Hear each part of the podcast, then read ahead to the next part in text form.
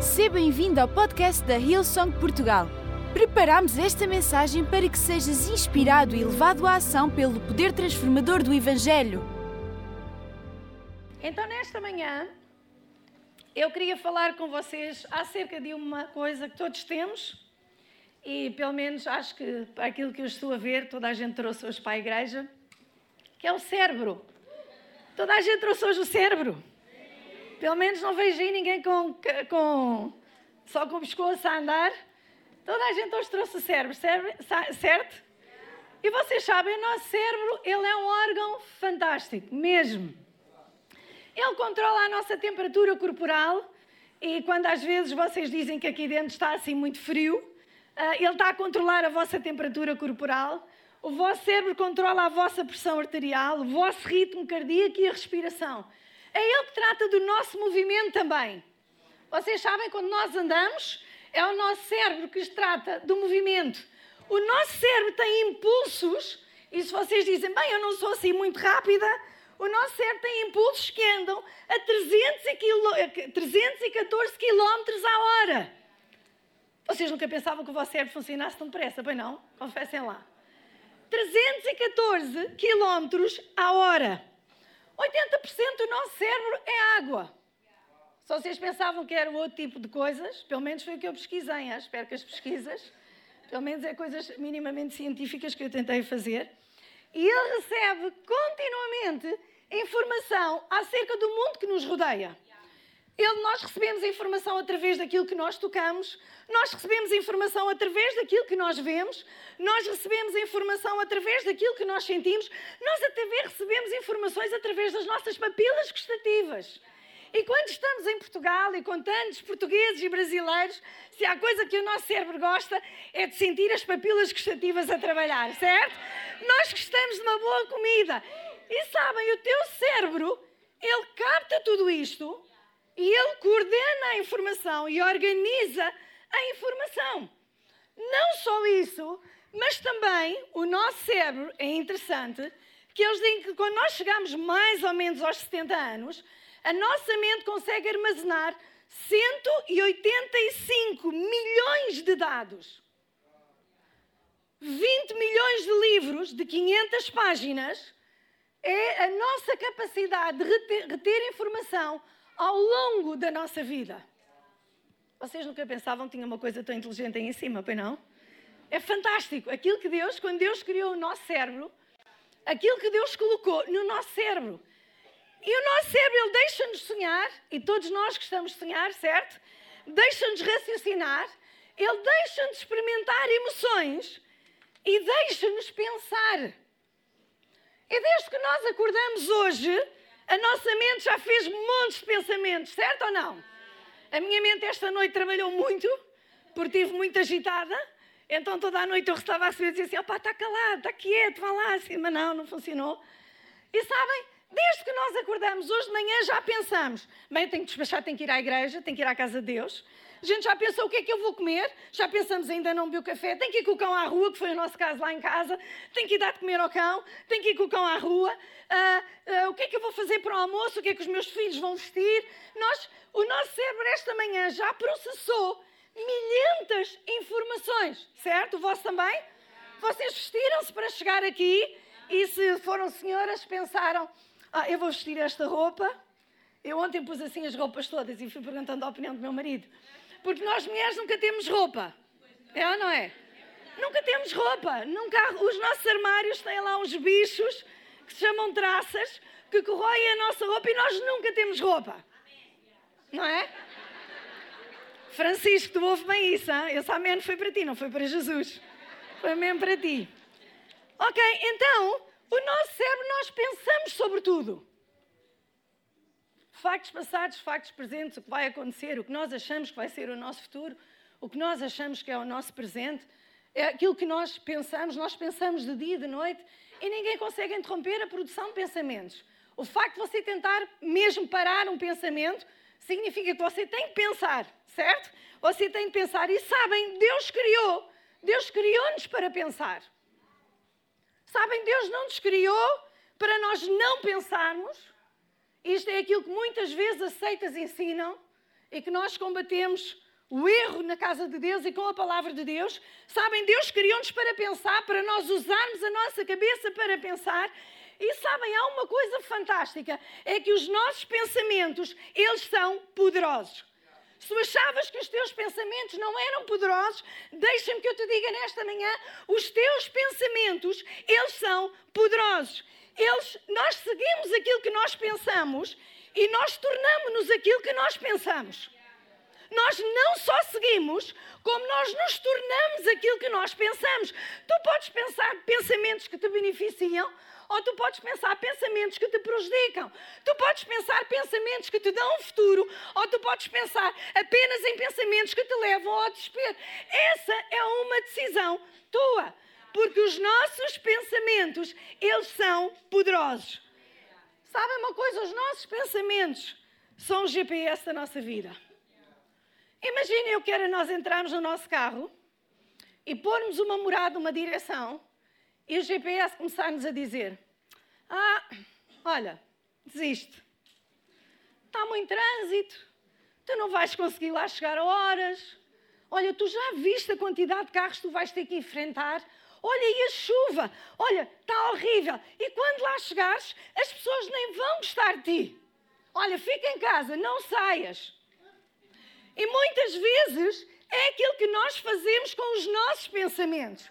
E sabem, o nosso GPS, ele tem um software que pode estar desatualizado, errado e trocado, e faz-nos chegar a destinos que nós não desejávamos chegar. Olha, eu há pouco tempo fui a um casamento, que era ali para os lados, depois um bocadinho da Ericeira. E eu meti e eu fico um bocadinho estressada. Quando o meu marido aquilo não vai à primeira, aquilo é um bocadinho complicado, porque eu irrita-me.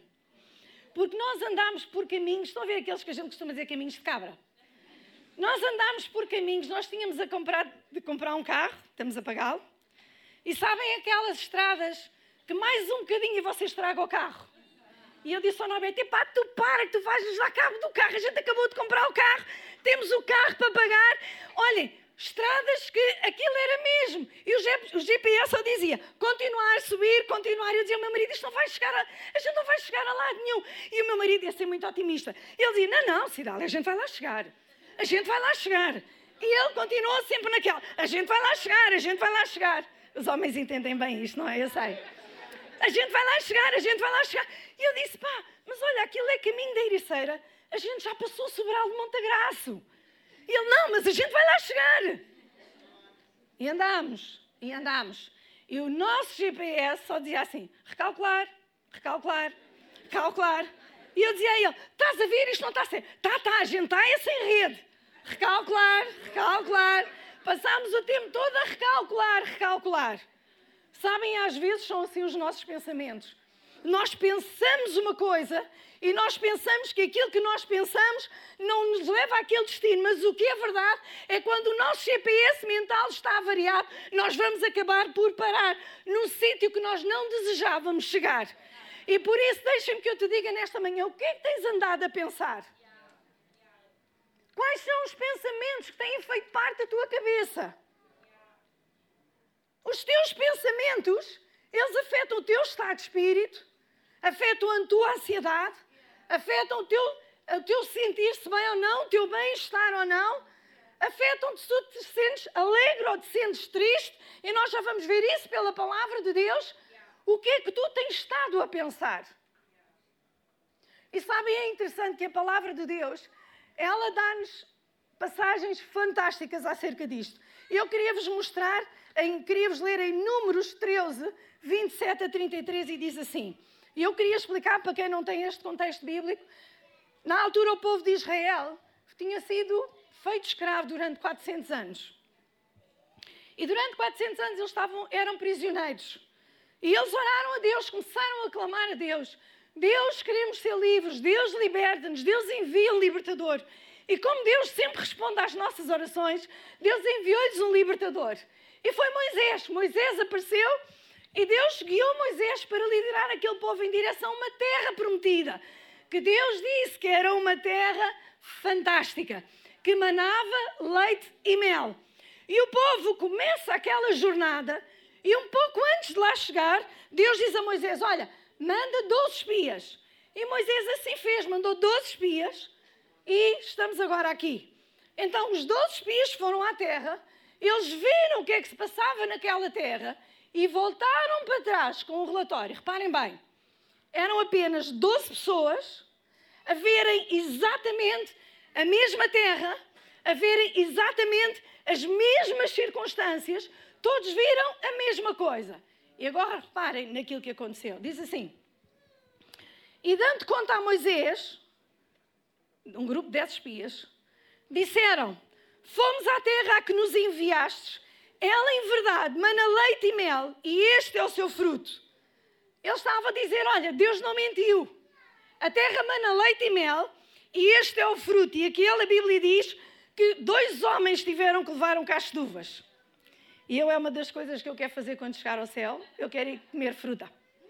Porque eu acho que cada morango lá, não é? Eu vou ao supermercado, não preciso de ajuda para pôr o cacho de uvas dentro do cesto. Agarro no cacho de uvas e para dois homens, dois homens transportarem um cacho de uvas, vocês reparem bem como é que aquilo não era. E ele disse: Olha, é verdade tudo aquilo que Deus disse. Mana leite e mel. Este é o seu fruto. Ainda por cima, eles disseram: manava leite e mel e está aqui o fruto. Olha, a prova. E como Deus não mentiu, está aqui. Olha, estão aqui, estão a ver? E depois eles continuaram a dizer assim: contudo, o povo que habita nessa terra é poderoso e as cidades são fortificadas e muito grandes. Vimos também ali os filhos de Anak. Os Amalequitas habitam na terra do Negev. Os Eteus, os Jebuseus e os Amorreus habitam nas montanhas. E os Cananeus habitam junto do mar e ao longo do rio Jordão.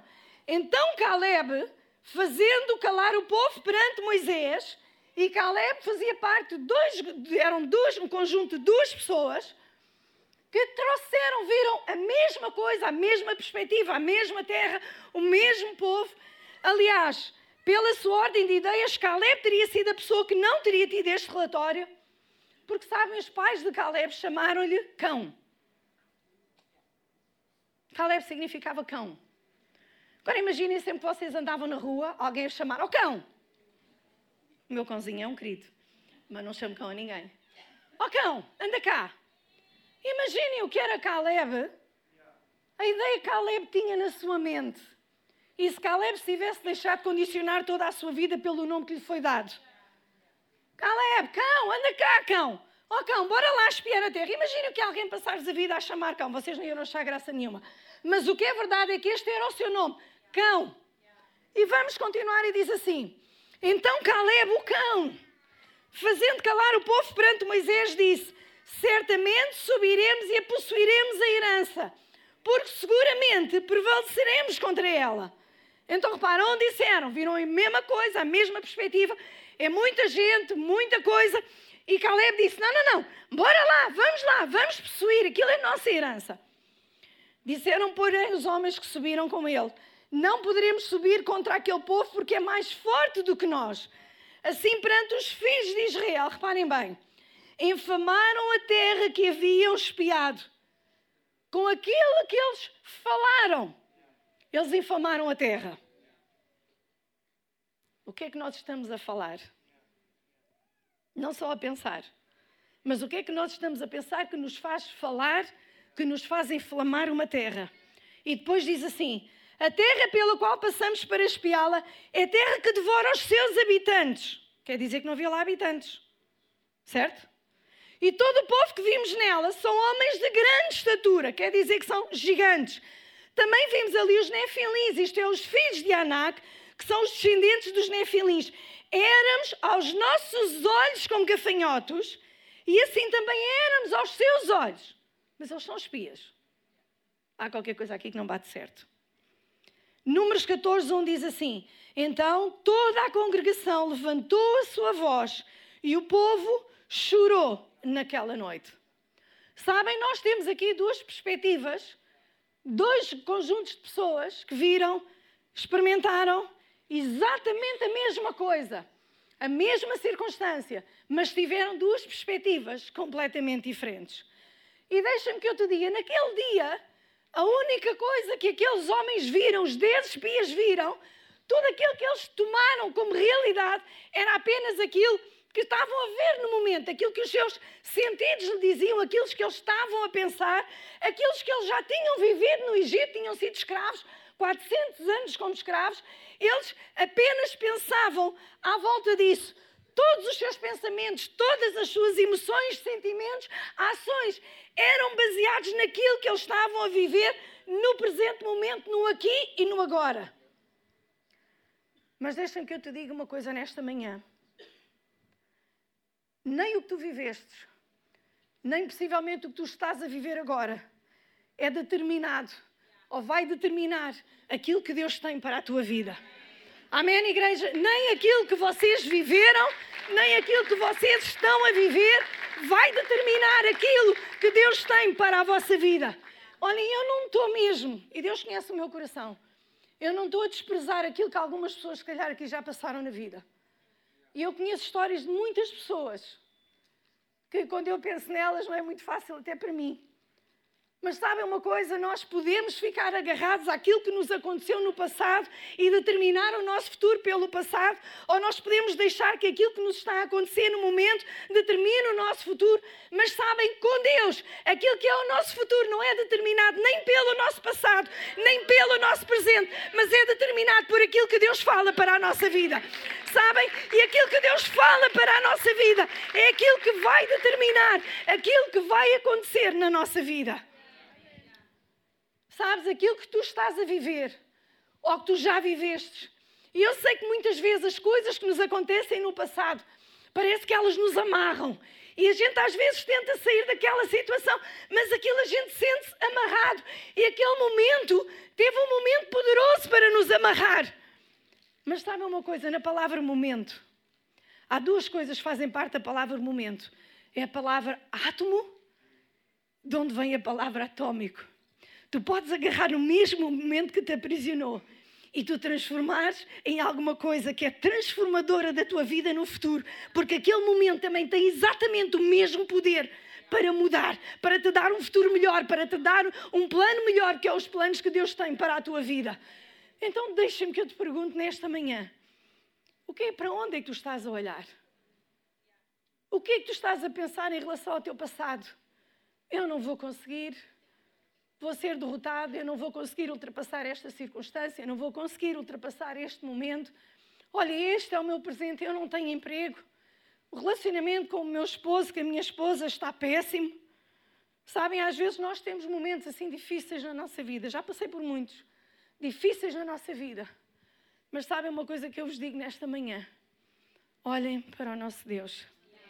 Eu sei que aquele Deus que nos deu a terra, que nos prometeu a terra, é também aquele que nos vai dá-la como herança. Nada das suas promessas ele não deseja retirá-las de nós, mas quando ele dá as suas promessas, as suas mãos continuam estendidas para que nós possamos receber as suas promessas e ver o cumprimento delas na nossa vida. Amém, igreja? Então, deixem-me que eu te diga nesta manhã: não está tudo perdido. Esta é apenas uma oportunidade de uma vida melhor e de um futuro melhor. Era aquilo que aquela circunstância era para os israelitas. Era uma oportunidade de uma vida melhor e de um futuro melhor. Eles apenas tinham que olhar para aquilo e ver como Deus tinha visto. Era apenas não uma, altura de derrota, não uma altura em que eles não iriam conseguir sair dali, mas era uma altura em que eles estavam a caminhar em direção a uma vida melhor e a um futuro melhor. Amém, igreja? Era para isto que eles estavam a caminhar. Sabem, adquirir uma nova mentalidade. Creio que com Deus o impossível se torna possível. Sabem, eu acredito, eu lembro-me, pai, em janeiro, fevereiro, eu comecei a dizer ao pessoal do curso de Fundamentos: nós vamos começar a ver milagres físicos. E eu acredito profundamente nisso nós vamos começar a ver milagres, se calhar como nós nunca vimos antes. Além do maior milagre que é a nossa salvação, nós vamos começar a ver pessoas a serem curadas, porque eu acredito num Deus impossível. Eu acredito num Deus que tudo pode. Eu acredito num Deus que pode mudar a história da nossa vida. Eu acredito num Deus que tem um futuro, que tem um plano muito melhor para a nossa vida. Amém, igreja? É nisto em que eu acredito. Sabem uma coisa? Uns viram morte. E esta é a verdade. Uns viram morte, outros viram herança. Uns viram morte, outros viram pão. Está lá em Números 14, 9. E não temais o povo desta terra, porquanto eles são o nosso pão.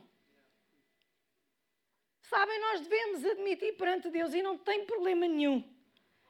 Assumir com honestidade os nossos conflitos, as nossas dúvidas, as nossas fragilidades. Deus nunca nos vai condenar por a gente dizer a Ele: Eu tenho dúvidas, Deus. Deus, eu tenho medo. Deus, eu não me sinto com coragem. Sabem, Deus nunca nos vai condenar por isso, porque Ele conhece-nos. Ele sabe o que a gente sente, não vale a pena a gente estar ali com. Ele conhece, Ele sabe aquilo que a gente pensa. Sabem, mas não nos podemos deixar controlar por isso, são coisas diferentes. Senhor, eu tenho medo. Senhor, eu devido. Mas não me deixe, não deixe que a minha vida seja controlada por isto. Não deixe que a minha vida seja controlada por isto. Não deixe, Deus. Sabem, tu irás permanecer onde tu estás, se tudo o que tu vês é aquilo que tu tens. Deixem-me que eu te pergunte nesta manhã: para onde estás a olhar? Para o teu passado, para o teu presente, para as circunstâncias, para as dificuldades. Sabem, a Bíblia conta-nos a história de Abraão e Ló. E Abraão tinha um sobrinho que se chamava Ló. E houve uma altura que Ló quis separar-se dele. E Abraão disse: Tudo bem, olha, leva, leva, o que é que tu queres escolher? E Abraão colocou perante ele a escolha do terreno.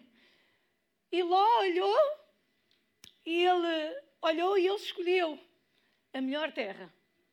Aparentemente, a melhor terra. E Abraão deu-lhe a terra, deixou continuar. Sabem, naquela altura, como tantas vezes Deus já tinha feito na vida de Abraão, Deus disse: Abraão, levanta agora os teus olhos e vê. Levanta os teus olhos e vê aquilo que eu posso fazer. Abraão, olha, aparentemente parece que ele levou a melhor parte, mas olha, olha para mim, eu sou a provisão, eu sou o suprimento. Aquilo pode parecer que não foi o melhor, mas eu vou fazer com que a tua terra, ainda que seja estéril, ela se torne uma terra arável, uma terra que vai dar muito fruto. Sabem, era isto que Deus fazia com Abraão. Abraão, levanta os teus olhos. Abraão, olha, não olhes para as circunstâncias, não olhes para aquilo que aparentemente parece mal. Olha, mas olha para mim, Abraão. Olha para mim, olha para mim. Eu lembro uma vez Deus disse a ele: Olha lá fora quantas estrelas. E naquela altura eles até só acreditavam que havia mil e tal estrelas. E eu acredito que Abraão ainda deve ter começado na esperança eu vou conseguir contá-las. Uma, duas, três, quatro. Consegues? Não, Senhor. E Deus disse assim: será a tua descendência. Olha, olha, Abraão, olha. A mulher dele disse: bem, estamos aqui com um problemazinho, é mesmo um milagre, Senhor. Mas ela acreditou no milagre que Deus tinha para a vida deles. Vocês não perceberam? Ela acreditou no milagre que Deus tinha para a vida deles. E sabem, nesta manhã é aquilo que Deus te diz: levanta os teus olhos e vê. Levanta os teus olhos e vê. Sabem, até pode parecer que o teu terreno é o mais verde, até pode parecer que o teu terreno é estéril. Mas a Bíblia diz uma coisa: que ao som das águas, até aquilo que é estéril se torna produtivo.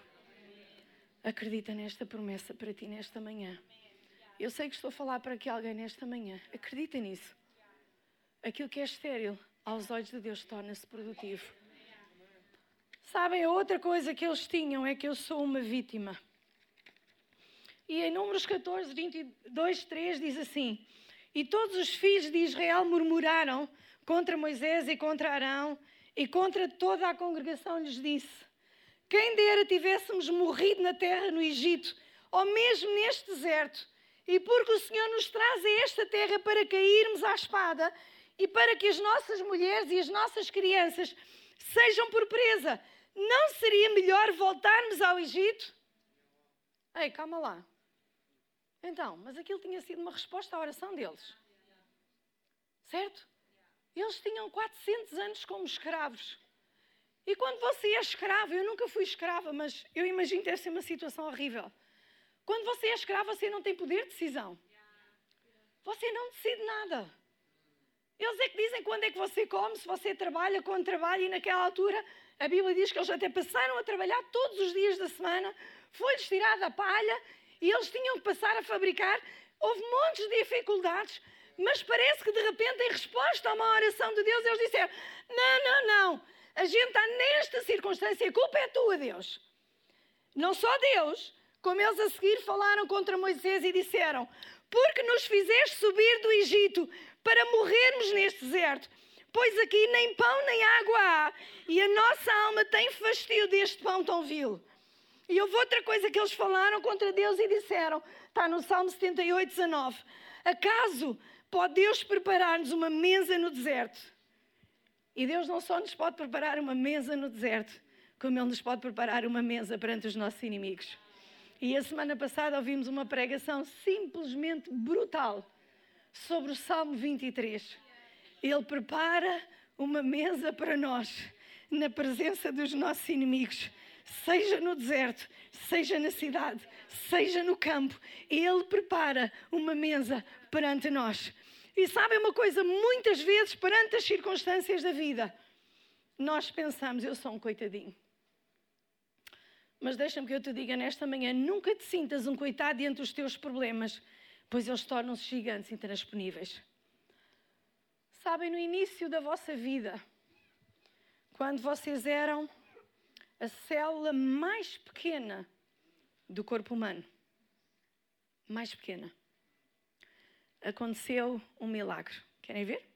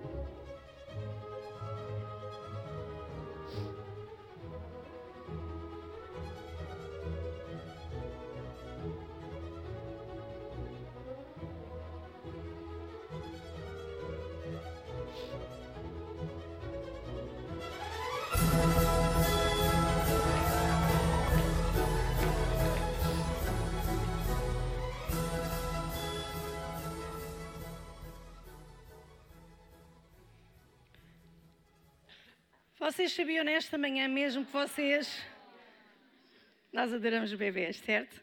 E nesta igreja anda aqui um espírito de gravidez que é melhor a gente fugir dele. Senhor, dei a quem queira, aos que não querem, não, Senhor, obrigado. Dou a todas as que quiserem. Amém. Vocês sabem, vocês se calhar não sabiam, mas todos vocês que aqui estão são maratonistas.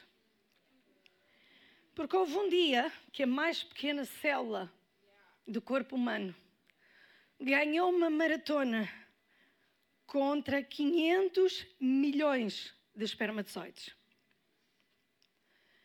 E vocês passaram ambientes que eram potencialmente destruidores e por isso é que nem todos lá conseguem chegar. Porque muitos morrem no caminho porque não aguentam o ambiente onde é feita aquela viagem porque é uma viagem ainda com alguma agressividade em termos alcalinos ou ácidos, eu não sei explicar muito bem, mas sei que é mais ou menos isto. E vocês venceram uma batalha, uma maratona, com 500 milhões de concorrentes que estavam a correr como vocês, à mesma velocidade, ao mesmo ritmo, mas sabem, foram vocês que lá chegaram. Não foram os outros, foram vocês. E dentro de vocês, dado por Deus, há este ADN que Deus nos dá de nós sermos vencedores nas maratonas da vida. Deus vai certificar que nós vamos vencer, porque em todas estas coisas nós somos mais do que vencedores por aquele que nos amou. Então, quando sentires que estás a ser derrotado, Lembra-te, houve uma altura na tua vida em que ganhaste uma maratona com 500 milhões de concorrentes e tu ganhaste. Tu ganhaste. Então não te sintas um coitado diante dos teus problemas. Sabes uma coisa, uma perspectiva errada faz-nos assumir ideias erradas do que os outros pensam em relação a nós. Sabem, eles disseram, nós éramos como gafanhotos. Olhem, e se vocês me querem ver, eu, eu odeio gafanhotos. É daqui, olha, mas é lindo, não é? Digam lá que não é lindo. É lindo, mas eu odeio aquilo. E sabem, eles viram-se a eles próprios como gafanhotos e eles disseram que os outros da terra a qual eles foram espiar tinham visto a eles próprios como gafanhotos. Como assim? Se você vai a espião numa terra, você não vai dizer, olha, nós somos espiões. Nós estamos cá de passagem só para. O nosso nome é Josué Caleb e os outros todos. Como é que vocês estão? A gente só se veio apresentar, ver como é que era a vossa cidade. Os espiões não fazem isso, certo? Eles entram despercebidos, tentam sair despercebidos porque não têm a cabeça ali no cepo, podem morrer. Mas a verdade é que eles disseram: nós éramos também aos olhos deles. Mas sabem uma coisa, uma coisa interessante, é que mesmo que eles pudessem até ser gafanhotos aos olhos deles, sabem, há gafanhotos que são muito maus e que são destruidores. Querem ver? Este gafanhoto, e sabem, há gafanhotos que são chamados gafanhotos destruidores, que por onde eles passam dizimam terrenos enormes. E sabem, com Deus, ainda que a gente até possa parecer uns gafanhotos aos olhos dos outros, mas com Deus e com o poder de Deus, nós somos gigantes. Porque não por causa de nós, mas por causa daquele que vive em nós, que é o Deus Todo-Poderoso. Amém, igreja? Por causa daquele que vive em nós.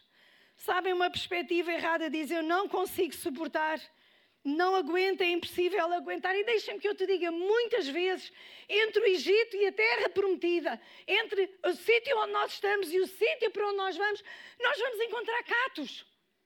É verdade. Possivelmente a gente vai se picar, o sol vai estar quente, vai doer, mas sabem uma coisa? Não há nada que venha à nossa vida que Deus não nos dá a capacidade de suportar. Há batalhas a serem ganhas, há.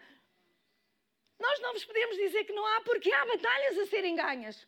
Há o calor do deserto? Há. Há problemas? Há. Mas sabem uma coisa?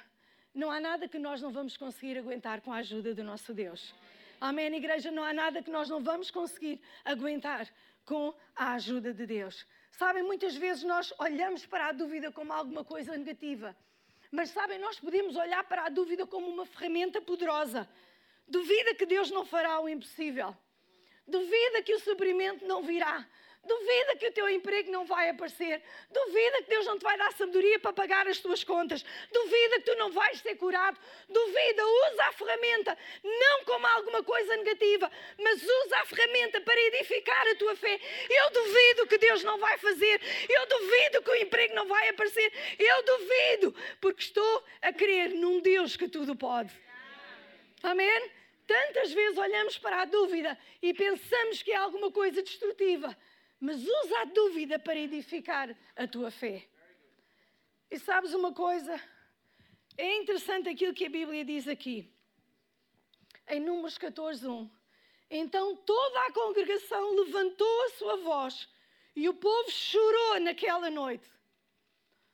Sabem, se o povo tivesse apenas ouvido os pensamentos de Caleb, Naquela noite tinha havido uma, uma summer party, uma praise party. Tinha sido um bom churrasquinho brasileiro, com carninha gaúcha, aquelas coisas todas que eu não com feijão, aquelas coisinhas todas. Sabem, se o povo tivesse ouvido o relatório de Josué e Caleb, aquela noite tinha se transformado numa noite de alegria, de vitória. Mas o povo deu ouvidos o povo deu ouvidos aos restantes espias. E aquilo que poderia ter sido uma noite de celebração e de vitória foi transformado numa noite de choro.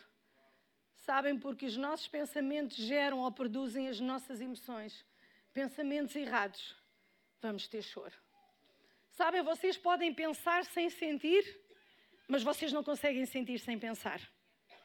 E muitas vezes nós pensamos que sentimos e depois pensamos: não, não, não, não. Nós primeiro pensamos e depois de nós pensarmos é que vêm as nossas emoções. Da qualidade dos teus pensamentos depende da qualidade das tuas emoções. Então cuida bem dos teus pensamentos para que possas ter emoções saudáveis. Cuida daquilo que tu pensas para que aquilo que não era para ser se transforme numa noite de celebração na tua vida, se transforme numa noite de alegria na tua vida. Sabem? E vocês dizem, ok, então já percebi, mas como é que a gente faz isto? De novo, o nosso cérebro é um órgão fantástico. E ele tem uma capacidade que se chama neuroplasticidade. Não sou entendida, ok? Não sou cientista. E neuroplasticidade é a capacidade que o nosso cérebro tem de mudar, criando novos caminhos neurais e perdendo aqueles que não são usados. Sabem, é possível nós mudarmos a nossa estrutura de pensamento, o nosso comportamento, porque quando nós vamos inserindo coisas novas no nosso cérebro, o nosso cérebro vai criando caminhos novos. Porque Deus, quando criou o nosso cérebro, foi uma cena fantástica. Ah, eu acho que o nosso corpo é uma cena mesmo fantástica, mas pronto. Então é possível nós mudarmos. Sabem, uma forma de mudar está aqui em 1 Pedro 1,13 diz assim: Preparem as vossas mentes para a ação e sejam autocontrolados. Eu vou-vos exemplificar. Eu vou pôr o micro, tem que pôr. Pensar quem estava aqui a fazer um, um cinto cor-de-rosa. Pedro diz-nos: prepara a tua mente. Meu marido passa-se que eu já dei cabo uma data de lençóis lá em casa.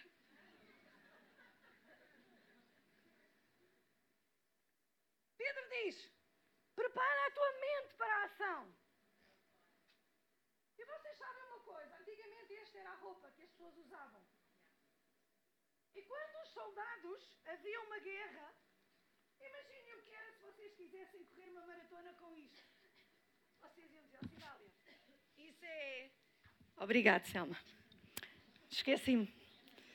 Vocês iam dizer assim: opa, olha, eu não te aconselho nem a correr até lá fora da, da, da, da porta.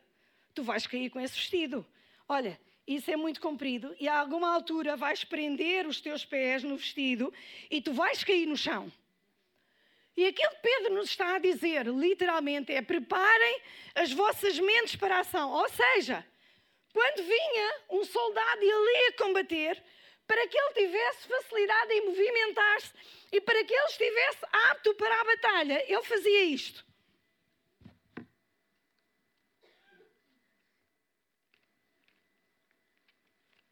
Tinha que ser cor-de-rosa para ser fashion.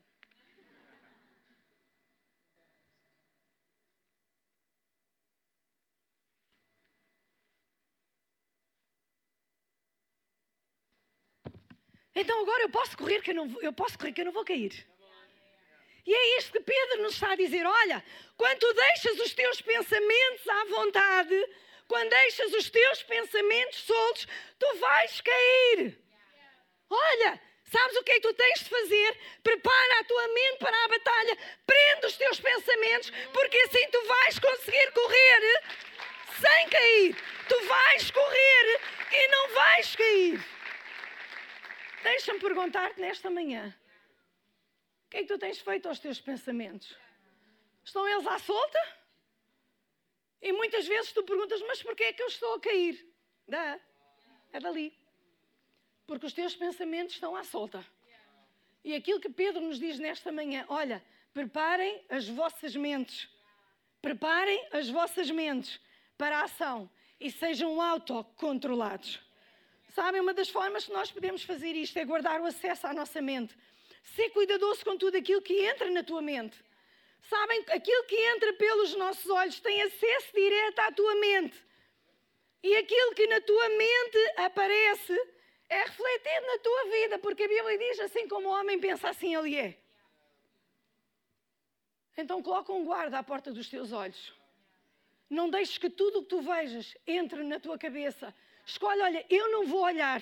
Isto não vai trazer nada à minha vida. Eu não vou olhar. Eu não vou querer saber. Olha, sabem, o salmista diz uma coisa muito interessante. Ele diz assim: Não porei coisa torpe diante dos meus olhos. Não hei de pôr nunca diante dos meus olhos coisas condenáveis. Recuso-me a olhar duas vezes para as coisas degradantes. Recusa-te a olhar para aquilo que é degradante, que é veneno apenas na tua vida. Por tanta vez nós apenas recebemos veneno e esperamos viver. Mas sabem quando nós dizemos, olha, não, isto é veneno. Isto é veneno, eu não quero isto na minha cabeça. Eu não, há alturas que eu tenho que dizer, eu não quero isto. Eu não sou nenhum caixote lixo. Eu não quero veneno, não quero. Há outra coisa que nós podemos fazer com a nossa mente, é enchê-la de coisas. Sabem, coisas são simplesmente coisas. Paulo diz, olha, posso todas, nem tudo me convém. Mas sabem uma coisa? As coisas muitas vezes são muito calóricas, mas têm zero valor nutricional. Elas não, não trazem valor nenhum nutricional à nossa mente. Então, olha, essas coisas não te convêm. E sabem, depois temos os superalimentos para o nosso cérebro. Que a Bíblia nos diz aqui em Filipenses 4, 7 a 8, diz assim: Resumindo, amigos, o melhor que vocês têm a fazer é encher, reparem bem o que ele diz, é encher a mente e o pensamento com coisas verdadeiras, nobres, respeitáveis, autênticas, úteis, graciosas. O melhor, não o pior, o belo, não o feio, coisas para elogiar, não para amaldiçoar. Ponham em prática o que aprenderam de mim, o que ouviram, viram e entenderam. Façam assim, e Deus, que é soberano, irá tornar real em vocês a mais excelente harmonia encham a vossa mente. Estas coisas levantam-nos e não nos destroem. Elas dão-nos esperança e não desespero. Dão-nos um futuro e não um passado. Elas dão-nos certezas e não incertezas. Com estas, encham a vossa mente. E há outra coisa que a Bíblia diz para nós enchermos a nossa mente com a palavra de Deus. E David diz um versículo que eu gosto muito, diz assim: Guardei as tuas promessas na caixa forte do meu coração para que eu não vá à falência. Guardei as tuas promessas na caixa forte do meu coração para que eu não vá à falência. Guardei as tuas promessas na caixa forte do meu coração para que eu não vá à falência. Sabem uma coisa? Quando nós guardamos as promessas de Deus na caixa forte do nosso coração, nós não vamos à falência por tudo aquilo que Ele diz. Ele tem a intenção e Ele vai cumprir. Nós não vamos à falência. É impossível. Olha, eu estava a ver o testemunho de alguém que ele é coach profissional e ele diz: Eu costumo ensinar a Bíblia, eu não acredito em Deus, mas eu sei que aquilo que lá está, se as pessoas fizerem, aquilo dá resultado. É interessante, não é? Alguém ateu. Aliás, uma vez nós estivemos na escola bíblica uma moça que ela disse-me: Cidália, não acredito em Deus. Eu disse: Ok, és bem-vinda. E ela disse: Mas eu acredito tudo o que está na Bíblia é muito bom para a nossa vida. Eu disse: E é mesmo, porque foi feito por Deus. Não foi por mim. A segunda coisa que nós podemos fazer é levar todo o nosso pensamento cativo à obediência a Cristo. Coríntios diz: e levamos cativo todo o pensamento para torná-lo obediente a Cristo. Sabem? Os nossos pensamentos, eles precisam de ser cativos à obediência a Cristo. A nossa mente não vai obedecer automaticamente. Nós temos de agarrar nos nossos pensamentos e levá-los cativos à obediência a Cristo. O que é que tu tens pensado? Que não é conforme aquilo que aqui está. O que tu tens enchido a tua mente? Deixa-me que eu te pergunte nesta manhã. O que é que tu tens enchido a tua mente? Sabem, outra coisa que a Bíblia nos diz é fixa a tua mente e mantém-na fixa. Colossenses 3,2 diz assim: Não fiquem-se não fiquem-se arrastando por aí, cabisbaixos, absorvidos com o que está à frente de vocês. Olhem para cima e observem o que acontece ao redor de Cristo. É por aí que vocês devem seguir. Vejam as coisas da perspectiva dele. Sabem, não há nada mais poderoso do que aquilo que Deus pensa acerca de nós. Jeremias 29, 11 diz: Porque eu não me esqueci dos planos e pensamentos que eu fiz a vosso respeito. Planos, pensamentos de bem e não de mal, para vos dar um futuro e uma esperança. Queres tu este Deus de um futuro e de uma esperança? Eu queria pedir para todos nós ficarmos de pé nesta manhã.